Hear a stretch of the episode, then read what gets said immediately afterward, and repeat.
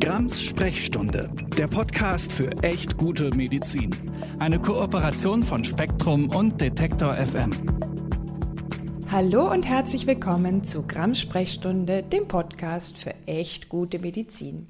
Ich bin die Nathalie Grams-Noppmann, Ärztin, Autorin und für diese Folge vielleicht nicht ganz unerheblich Mutter von drei Kindern. Warum? Es geht heute um Geburtshilfe, Schwangerschaft, Wochenbett, Still- und Neugeborenenzeit, sprich um Hebammen. Und bevor wir ins Thema einsteigen, wollte ich euch nochmal daran erinnern, dass ihr mir jederzeit unter sprechstunde.detektor.fm eine Mail schreiben könnt. Natürlich gerne mit Feedback, aber auch mit weiteren Themenvorschlägen, wo Medizin noch echt gut werden muss oder zumindest ein Hauch besser als sie ist. Und auch die heutige Folge ist ein Hörerinnenwunsch. Und ich freue mich ganz besonders drauf, weil mir das Thema echt am Herzen liegt. Und ich fange mal an mit einem Zitat. Viele Hebammen suggerieren, ohne Homöopathie, Aromatherapie, Akupunktur oder andere sogenannte alternative Behandlungen könne kein Kind zur Welt kommen. Schwangere lassen sich häufig darauf ein, weil diese Mittel als natürlich und damit automatisch als sicher gelten. Aber stimmt das überhaupt und vor allem ist das gute Medizin? Es gab schon vor einigen Jahren einen sehr kritischen Artikel zur Globulisierung des Kreissaals in der SZ und aus dem stammt auch dieses Zitat. Den Artikel habe ich euch natürlich in die Show Notes gepackt und ich habe auch selbst schon mehrere kritische Texte über dieses Thema geschrieben, unter anderem zum Beispiel noch äh, bei der Edition F. Packe ich euch natürlich auch in die Shownotes. Und also gibt auch einen super Artikel bei MedWatch. Äh, klar, auch in den Shownotes und für euch zum Nachlesen bereit. Und weil das Thema so wichtig ist, aber eigentlich viel zu selten darüber kritisch gesprochen wird, bin ich heute ganz besonders froh, eine Hebamme zu Gast zu haben, die dazu bereit ist. Und wir sprechen über den Glauben, warum wir meinen, in der Geburtshilfe für gute Medizin immer noch Voodoo-Mittelchen, ja und letztlich Elternverarsche zu brauchen. Hallo, liebe Anna. Hallo. Liebe Anna, würdest du dich meinen HörerInnen als allererstes mal kurz vorstellen? Ja, sehr gerne. Danke auch für die Einladung in deinem Podcast. Gerne. Ich bin Anna, ich bin Hebamme im, in Süddeutschland, im Allgäu, also auch in der Hochburg der Komplementärmedizin. Ähm, und ich bin von vornherein ein kleiner Nestbeschmutzer. Ich habe nämlich meinen Beruf grundständig studiert, als das noch gar nicht Pflicht war. Mhm.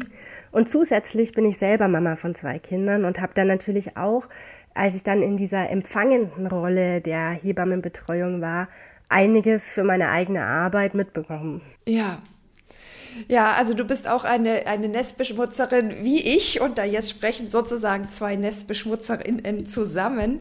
Aber es ist ja vielleicht auch ganz gut, weil man dann tatsächlich auch mal Einblick in die andere Seite hatte und da ja auch Erfahrungen gemacht hat, die vielleicht bis heute tragen und auch ähm, ja einen Unterschied machen. Ja, also bei mir war es nicht die klassische Homöopathie, so wie bei dir.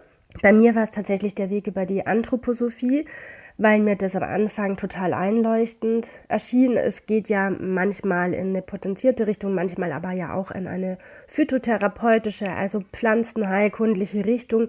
Und wir wissen ja, Pflanzen haben eine Wirkung. Ja. Und da war ich hellauf begeistert und habe schon, als ich noch ähm, gar nicht ganz fertig war, ähm, eine mehrjährige Weiterbildung angefangen, um dann während der Weiterbildung zu merken, dass ich da durchaus an meine Verständnisgrenzen komme und mich dann mit dem letzten Seminar komplett davon abgewendet habe.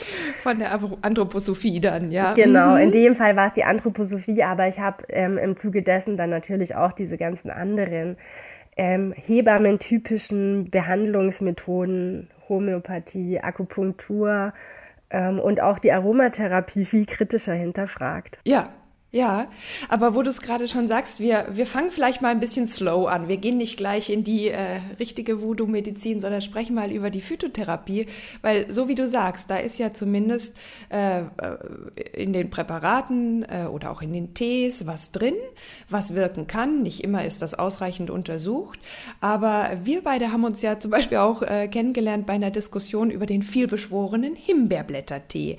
Und ähm, da habe ich eben gemerkt, wow, es gibt auch hier Hebammen, die das kritisch sehen. Das ist ja so eine ganz krasse Empfehlung. Also jede Schwangere äh, bekommt letztlich Himbeerblättertee äh, empfohlen. Angeblich soll es die Geburt erleichtern oder auch den Geburtskanal schon mal so ein bisschen öffnen, dass das alles ein bisschen besser äh, oder leichter geht. Und ähm, da kann man ja sagen, okay, das ist Naturheilkunde, das ist weit weg von äh, Zauberglobuli. Aber warum ähm, sehen wir beide jetzt und natürlich viele andere auch, auch die ähm, Naturheilkunde, die Phytotherapie nicht uneingeschränkt unkritisch. Zum einen ist es natürlich das, dass ähm, gerade Tees schlecht untersucht sind. Ähm, vor allem, also ich kann ja immer nur für Schwangerschaft und Geburt und diesen Themenkomplex sprechen. Ähm, die Empfehlungen sind ganz unterschiedlich. Ähm, jede Hebamme hat so ihr Schema dieses Himbeerblättertees und das ist ähm, wichtig. Die einen fermentieren den 24 Stunden lang, die anderen brühen den einfach irgendwie so auf, die nächste empfiehlt ihn heiß, die andere kalt, die nächste Pausentage. Wichtig ist immer, man muss sich an das Schema dieser Hebamme halten, weil sonst ist es so böse. Und ähm, das ist natürlich schlecht ähm, untersuchbar in einer Studie, wenn man so viele verschiedene Gruppen hat. Und das andere ist, ähm, je nachdem, wie die Frau den zubereitet, ist ja da auch der Wirkstoffgehalt tatsächlich anders. Und das ist mein, mein Hauptpunkt.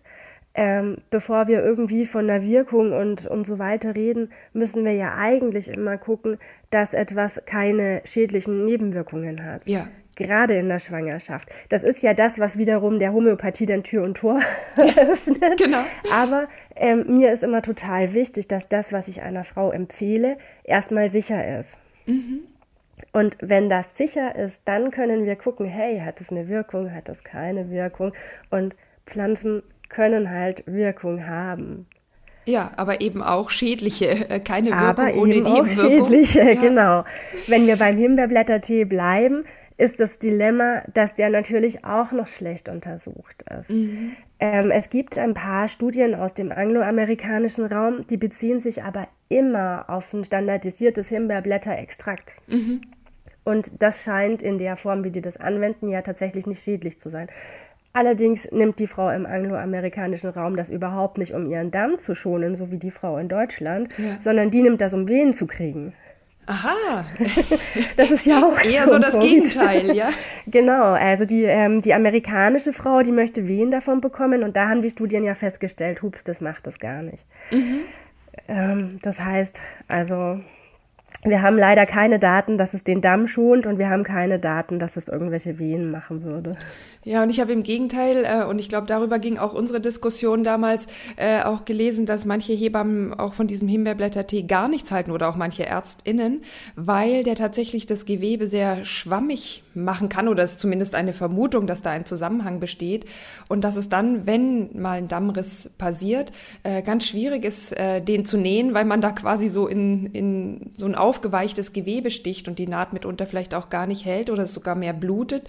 Ähm, also so richtig eindeutig positiv ist das zumindest das ist jetzt eine anekdotische Evidenz, aber es gibt diese Berichte zumindest auch mehrfach, ähm, ist es nicht. Und äh, man müsste es halt mal wirklich ordentlich untersuchen, um darüber eine Aussage treffen zu können.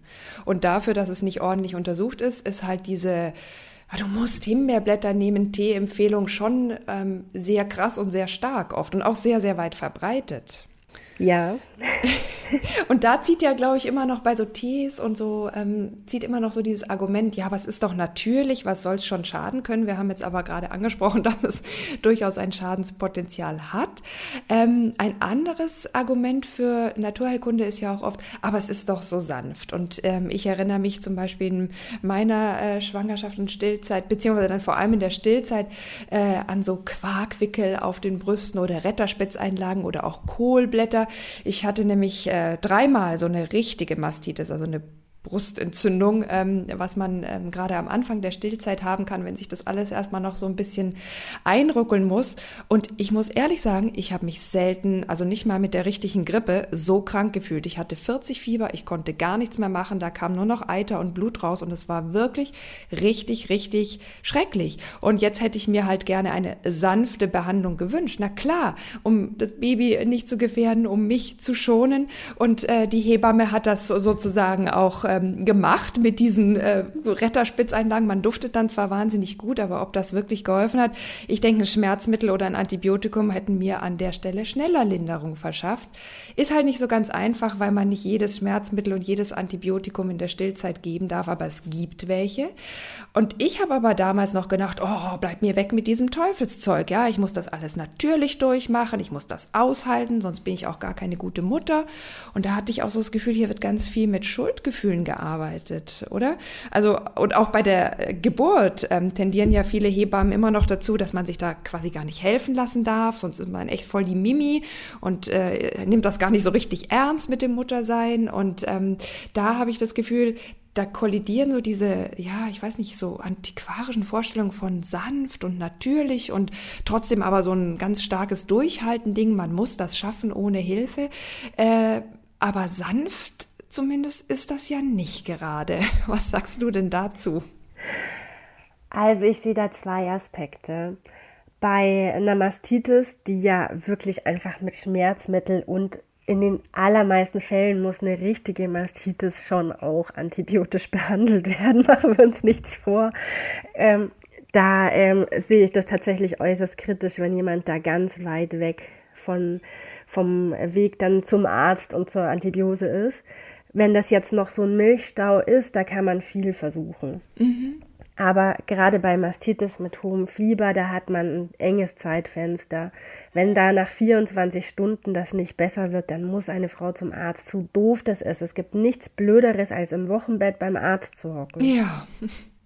Und die Hebamme kommt ja immerhin ins Haus, das muss man ja auch sagen, das ist ein Riesenvorteil in dieser Zeit. Aber man ist dann sozusagen den Vorschlägen und auch der Handlungsanweisung in gewisser Weise ausgeliefert. Das ist oft ganz toll aber manchmal eben auch ein Problem. Ja, aber jetzt habe ich dich unterbrochen. Entschuldige. Nee, alles gut. Bei der Geburt ist es so, es ist halt Gewalt. Wenn ich einer Frau ein Schmerzmittel vorenthalte, die eigentlich eins möchte, ähm, läuft das eigentlich auch unter Gewalt in der Geburtshilfe. Und wir sind nie so mächtig als Hebammen wie während der Geburt. Und das ist eine Macht, die einem natürlich was geben kann. Mhm ähm, die man aber wirklich bedacht einsetzen muss. Wir haben eine Frau in einer total vulnerablen Situation, die hat Wehen, die ähm, weiß vielleicht echt nicht mehr, wo ihr der Kopf steht.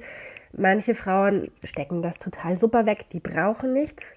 Und manche Frauen haben richtig Todesangst oder Versagensängste oder ähm, werden retraumatisiert von irgendwelchen Erfahrungen, die sie in ihrem Leben gemacht haben und da dann erstmal pauschal zu sagen, nee, also mhm. du wolltest das Kind oder wie war das reinmachen, hat doch auch Spaß gemacht und solche Sachen.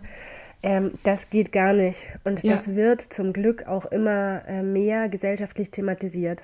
Ja, und man muss ja auch sagen, wenn man dann in so einer Situation ein Homöopathikum anbietet, ohne nachgewiesene Wirkung, und ein Schmerzmittel vorenthält, was eine nachgewiesene Wirkung hat, dann ist das auch eine Form von Gewalt. Also jetzt natürlich äh, verstehe ich, dass die allermeisten Hebammen das im besten Sinne machen und auch im besten Glauben und ja auch äh, es immer gut ist, sozusagen nicht in jedem Moment sofort zu sagen, ah, oh, da ballern wir jetzt X und Y rein.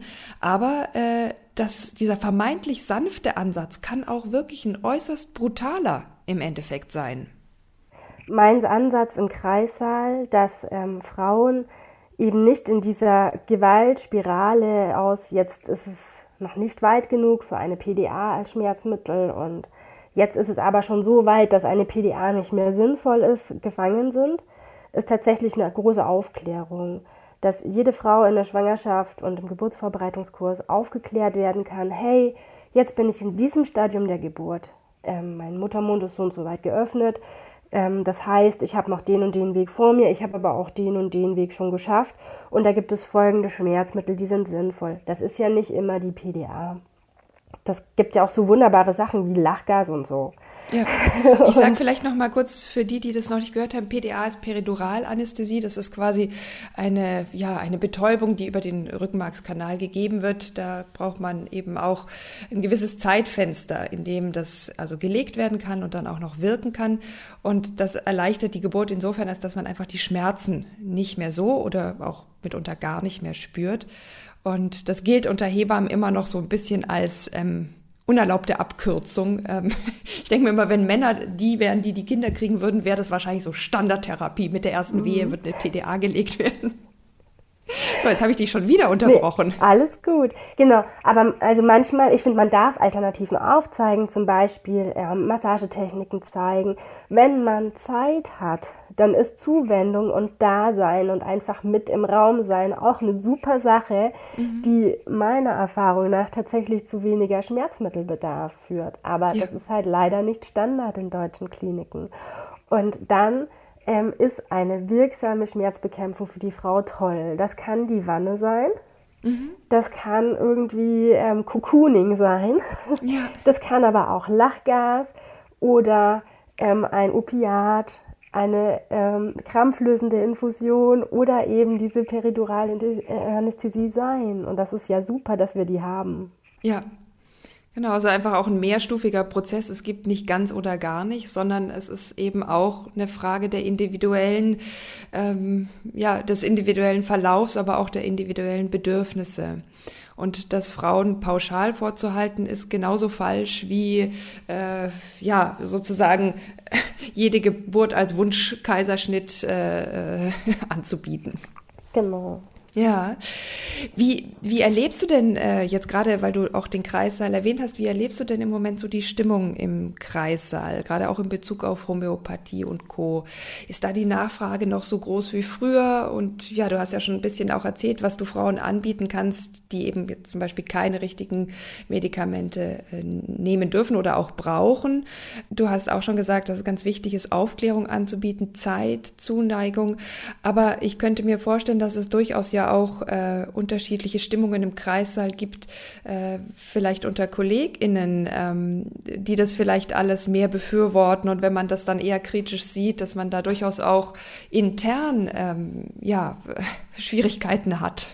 Ähm, das ist auch wieder so ein Ding. Also die Nachfrage der Frauen ist tatsächlich begrenzt. Es gibt immer mal wieder eine Frau, die das anspricht, dass sie gerne bevorzugt homöopathisch behandelt werden möchte. Zum Glück sind wir oft mehr Hebammen im Dienst und dann gibt, findet sich da immer die richtige Hebamme dafür. Ja.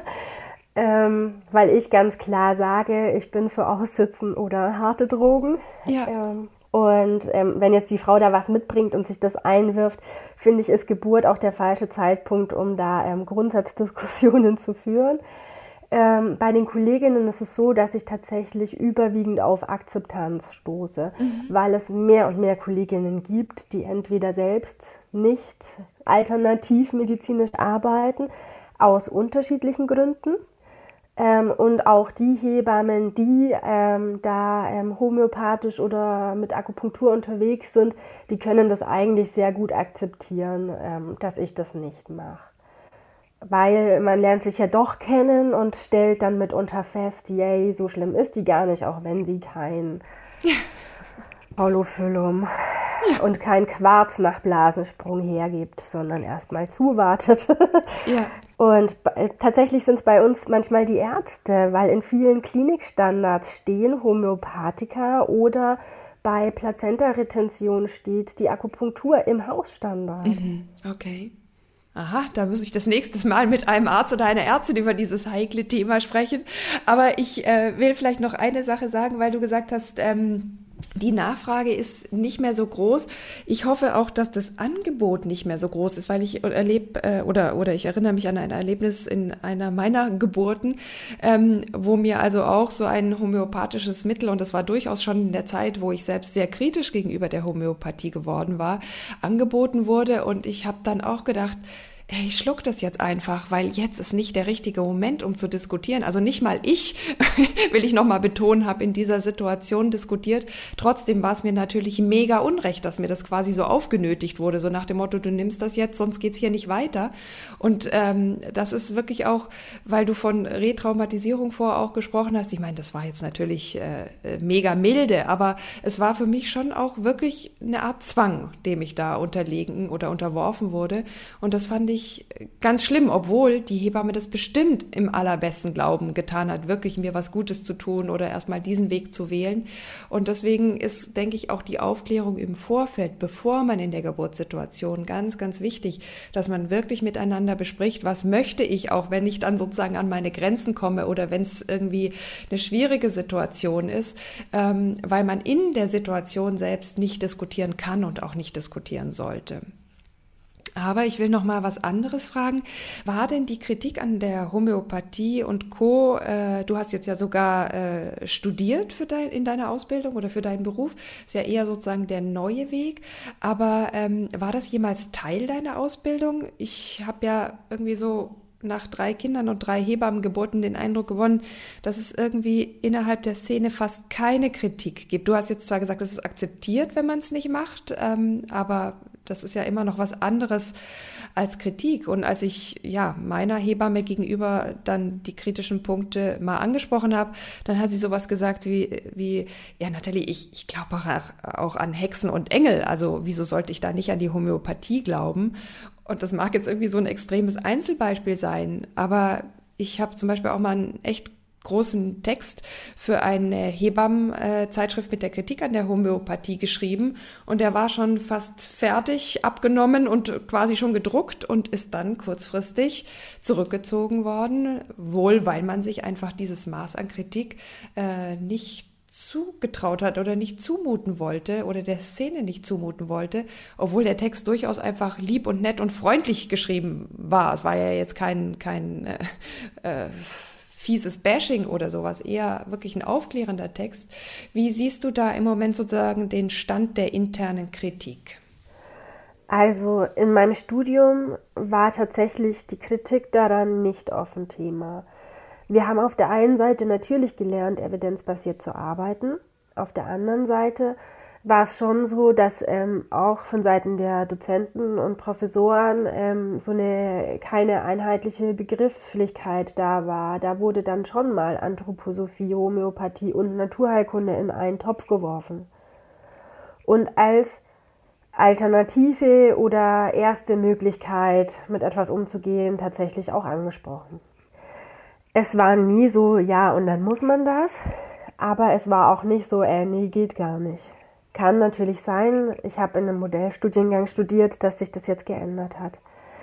Ähm, offene Kritik von Seiten von Hebammen gibt es vereinzelt. Wir erleben das ja, ähm, oder beziehungsweise du hast es ja auch wahrscheinlich auf Twitter schon mitgelesen. Manchmal bin ich sehr frustriert, wenn in einer Hebammenfachgruppe ähm, Fragen zu einer eindeutigen ähm, Pathologie gestellt werden, dann kommen 100 wahnsinnig kompetente Antworten und einmal kommt, warum hast du es nicht mit Mittel XY 2 T200 probiert? Das hilft immer. Und ähm, da merke ich tatsächlich, dass ich meinen Fokus jetzt mehr darauf gerichtet habe, dann die kritischen Stimmen auch zu lesen, ähm, auch diese Kommentare ähm, werden durchaus wieder von homöopathiekritischen Hebammen kommentiert. Das heißt, es sind schon Hebammen da.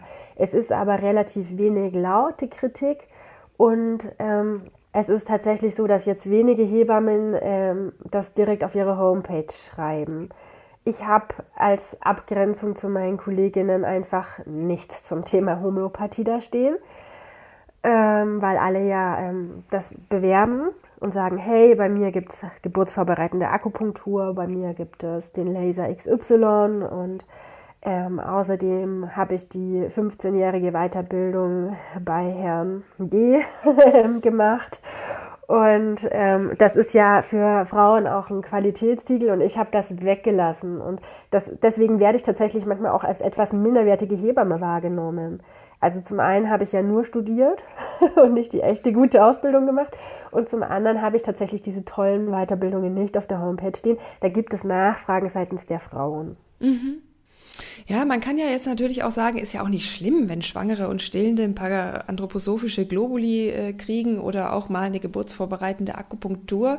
Äh, schadet ja auch nicht. Und ich nehme aber wahr, dass, äh, oder ich, ich, glaube, dass ein anderes Schadenspotenzial äh, drin liegt. Eins ist, dass du zum Beispiel, wenn du es nicht aktiv anbietest, als quasi minderwertig gesehen wirst. Aber ein anderes ist ja auch, dass ich denke, dieser Glaube an diese vermeintlich äh, sanften Alternativen sind ist eben auch oft ein Einstieg zum Ausstieg aus dem rationalen Denken, aus dem evidenzbasierten Medizindenken.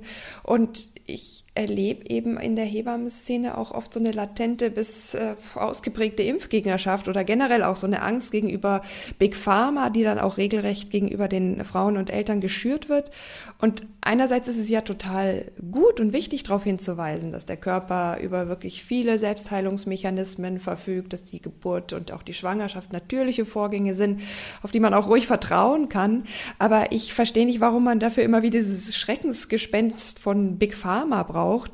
Und ähm, nimmst du, ich meine, jetzt in Zeiten von Corona habe ich da irgendwie auch mehr den Fokus draufgelegt, auch diese latente bis ausgeprägte Impfgegnerschaft wahr? Ja, ich nehme eine gewisse Impfgegnerschaft oder Impfskepsis wahr. Ähm, das scheint tatsächlich so ein, so ein Urding von uns Hebammen zu sein. Interessanterweise ist die Corona-Impfung davon ausgenommen. Es sind wahnsinnig viele Hebammen sehr konsequent in der Umsetzung von Corona-Schutzmaßnahmen von Anfang an. Mhm. Es sind irre viele Hebammen geimpft und ähm, wir Hebammen mussten teilweise gerade in der Freiberuflichkeit sehr, als noch priorisiert wurde, um unsere Impfungen kämpfen. Mhm.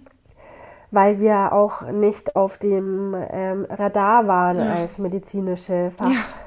Schlimm, ja. Und ähm, ich habe das bei uns im Landkreis erlebt, wo die Heilpraktiker vor den Hebammen priorisiert wurden. Oh, und das hat einfach wehgetan. Mhm. Ähm, es sind einzelne Hebammen gegen diese Corona-Impfung oder ähm, beraten tatsächlich auch Schwangere und Stillende gegen diese Impfung. Es ist aber zum Glück ähm, eine ganz, ganz kleine Minderheit. Bei anderen Impfungen sieht es ein bisschen anders aus. Es gibt ja Impfungen, die ähm, gerade auch von der STIKO ähm, explizit für Schwangere empfohlen werden. Mhm. Ähm, relativ neu die Pertussis-Impfung und ja. ja. auch die Grippeimpfung. Und da ist tatsächlich eine sehr, sehr große Skepsis ähm, in Hebammenkreisen. Ich weiß nicht, woran es liegt.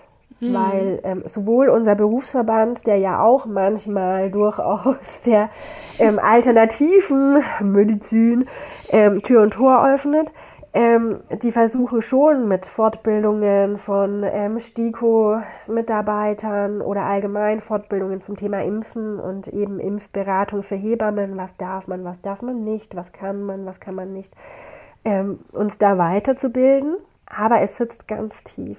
Ja, ja, und es ist äh, ja sozusagen betrifft ja auch nicht nur die Schwangeren, sondern dann eben, weil die Hebammen oft auch eine große Rolle spielen, so in der Baby- und Kleinkindzeit oder, oder Säuglingszeit, dann eben auch äh, nach der Geburt äh, so einen Einfluss drauf haben. Hier wird jetzt erstmal die homöopathische Hausapotheke installiert und ach, so viele Impfungen zu so frühem Zeitpunkt, ist das denn wirklich nötig?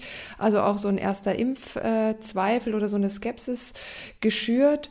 Und ähm, deswegen ist das halt halt wirklich so grundlegend am Lebensanfang auch immer noch so ein Einflussfaktor, der einerseits total wertvoll und wichtig ist. Ich möchte den nicht missen. Ich schätze die Arbeit von Hebammen unendlich und Hebammen haben mir auch wirklich in dieser Zeit sehr, sehr geholfen. Aber so wie du vorher am Anfang auch schon gesagt hast, es ist eben auch eine Macht, die man hat, die eine große Verantwortung nach sich zieht. Und hier quasi den Schwurbelgrundstein zu legen, hat mitunter Einfluss auf den gesamten Rest des Lebens und äh, deswegen wäre da einfach ja eine gewisse Vorsicht äh, sehr, sehr wünschenswert. Und das bringt mich auch zu meiner letzten Frage. Was müsste sich denn aus deiner Sicht im Hebammenberuf oder auch in der Ausbildung ändern?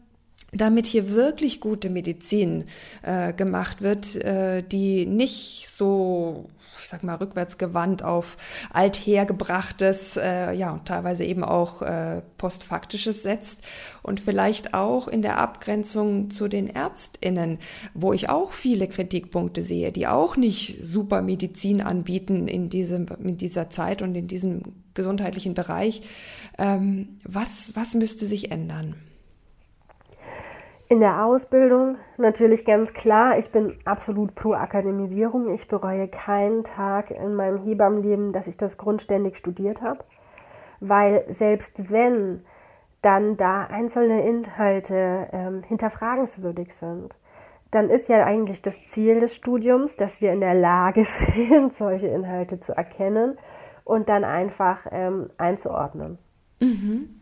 Man hat ja nie irgendwie die totale ähm, Hoheit über ähm, jegliche Lerninhalte, jegliches Gastdozenten. Deswegen, wenn man da die Studierenden einfach darauf vorbereitet, hey, wie erkenne ich eigentlich eine gute Studie, wie erkenne ich eigentlich, ob der Text, der mir vorgelegt wird, irgendwie eine Grundlage hat, dann ist da schon total viel gewonnen. Weil so sind wir abhängig von diesen charismatischen Menschen, die beim Hebammenkongress stehen und ähm, toll sind, die fesseln ein und wenn ja. die mit einem reden, man glaubt das erstmal sofort alles. Mhm. Mhm. und ähm, dann, dann den Schritt zu schaffen, okay, das klingt total super, aber jetzt gucke ich einmal nach, ob irgendjemand anderes das auch so sieht. Ja. Ähm, der fehlt halt manchmal. Und ich glaube, da hilft die Akademisierung schon. Im beruflichen Kontext ist es tatsächlich so, dass ähm, gerade im interprofessionellen Bereich an den ähm, Kontaktpunkten zu den Gynäkologen und den Pädiatern, da ist, glaube ich, ganz oft unklar, was macht eigentlich die Hebamme genau. Ähm, ich habe sehr gute Kooperationen mit Pädiatern und Gynäkologen. Das ist aber was, was echt wachsen musste, dass die gemerkt haben, okay, ich bin gar nicht die Räucherstäbchen-Troller, die den Nabel abschleckt und ähm, irgendwie ähm, mit dem Beifuß wedelt, wenn was ist, sondern dass ich Labor abnehme, dass ich natürlich Herztöne höre und einordne und dass ich ein Gewicht ähm, nicht nur wiege, um es aufzuschreiben, sondern um einzuordnen, okay, ähm, passt das gerade oder müssen wir irgendwelche Maßnahmen ergreifen? Und da gibt es immer wieder Feedback von den Gynäkologen, mit denen man entweder nicht so engen Kontakt hat oder ähm, die vielleicht auch zu Recht Vorbehalte haben gegenüber Hebammen, gerade auch in der Vorsorge, die, die nicht wissen, was, was tut die Hebamme. Da kommen dann eben auch so Sätze wie, wie jetzt? Die, das ganze Wochenbett mhm. reißt sie an sich und wenn die Frau dann die Mastitis hat, schickt sie sie mir. Kann sie das ja. nicht auch noch machen? Ja. und das ist, ich verstehe, das ist total undankbar, wenn die Frau nur kommt, wenn ihr was fehlt. Ich möchte den Job nicht machen. Ja. Aber ähm, das ist ja das, ne? Für das gute Wochenbett bin ich zuständig und eben auch für die Abgrenzung zur Pathologie. Und dann muss ich aber leider Gottes auch schicken und dann hat die Gynäkologin oder der Gynäkologe halt echt diesen doofen Schuh an, das retten zu müssen, ja. Tut mir leid. ja, äh, die Ärzte revanchieren sich revanchieren natürlich in Anführungsstrichen dadurch, dass sie eben auch nicht immer gut wissen, äh, wie funktioniert äh, gute Medizin, wie, wie, wie funktioniert gute Wissenschaft, dass sie eben auch ähm, ja oftmals die Kurse an Schwurbel, zum Beispiel äh, Akupunktur, anbieten für die Hebammen. Und äh, deswegen kann man da jetzt auch nicht sein, sagen, dass sie keine Schuld trifft oder dass sie frei von Fehlern sind. Und insofern können sie dann auch ruhig äh, ihren Job gut machen, wenn dann Not am Mann oder der Frau ist. Und äh, ich würde mir aber wie in vielen anderen Bereichen der Medizin auch wünschen, dass dieses interdisziplinäre Zusammenwirken wirklich mehr eine Synergie würde und nicht so ein Standel, standesdünkeliges äh, Gegeneinander ist, wie es leider gerade in den Kliniken immer noch häufig ist. Und ich würde fast sagen, dass wir da damit schon am Ende, zumindest unserer Zeit, sicherlich nicht am Ende des Themas sind, weil dieses Thema ist riesig und komplex und wir konnten hier wirklich nur verschiedene Dinge anreißen. Aber was mich total gefreut hat, Anna, ist, dass ich höre, dass äh, innerhalb der Hebammen-Szene da durchaus ein Umdenken stattfindet. Vielleicht auch durch die Akademisierung noch ein bisschen gepusht wird. Aber dass, äh, ich glaube, diesen Podcast hätte man so vor zehn Jahren nicht auf aufnehmen können, oder? Ja, ich stelle es mir auch schwierig vor. Ich denke, das und tatsächlich ist es eine unabhängig vom Alter und vom Berufsalter her eine andere Generation jetzt von Hebammen am Start. Mhm. Das ist doch eigentlich ganz hoffnungsvoll. Und du hast an einer Stelle ja auch gesagt, ganz viel ähm, hängt natürlich auch davon ab, wie man sich in dieser wichtigen, absolut wichtigen Lebensphase als Menschen begegnet. Mit einer gewissen Warmherzigkeit, mit Zeit, mit Zuwendung. Manchmal natürlich gerne auch mit Charisma. Ich meine, das ist doch auch eine wirklich wundervolle Lebensphase. Da geschehen ja auch tatsächlich Wunder im Leben. Und warum soll man das ganz trocken und steril alles abfrühstücken? Aber es muss eben, wenn es dann in den medizinischen Behandlungsbereich geht, tatsächlich auch einen evidenzbasierten Boden haben. Würdest dem noch, du dem noch was zu, hinzufügen wollen? Sehr gut. Dann bedanke ich mich ganz herzlich, liebe Anna, dass du heute mein Gast war, dass, dass wir über ja, die Hebammenmedizin äh, zwischen Schwurbel und äh, ja, evidenzbasierter moderner Medizin sprechen konnten. Und äh, ich freue mich sehr, wenn wir uns in zwei Wochen beim nächsten Thema wiederhören. Aber ich muss heute zum Abschluss euch noch eine kleine neue Sache unterbreiten. Es gibt nämlich jetzt von Detektor FM, die ja auch den Podcast Grams Sprechstunde, den Podcast für echt gute Medizin machen, eine neue App und die heißt Tada Detektor FM. Jetzt hätte ich es fast falsch gesagt. Detektor FM. Und ihr könnt die kostenlos im App Store oder auch bei Google Play äh, runterladen. Und diese App unterstützt übrigens auch Apple CarPlay und Android Auto Podcasts und Streams. Damit geht es jetzt natürlich noch leichter, dass ihr zum Beispiel diesen Podcast lauschen könnt, wenn ihr im Auto unterwegs seid.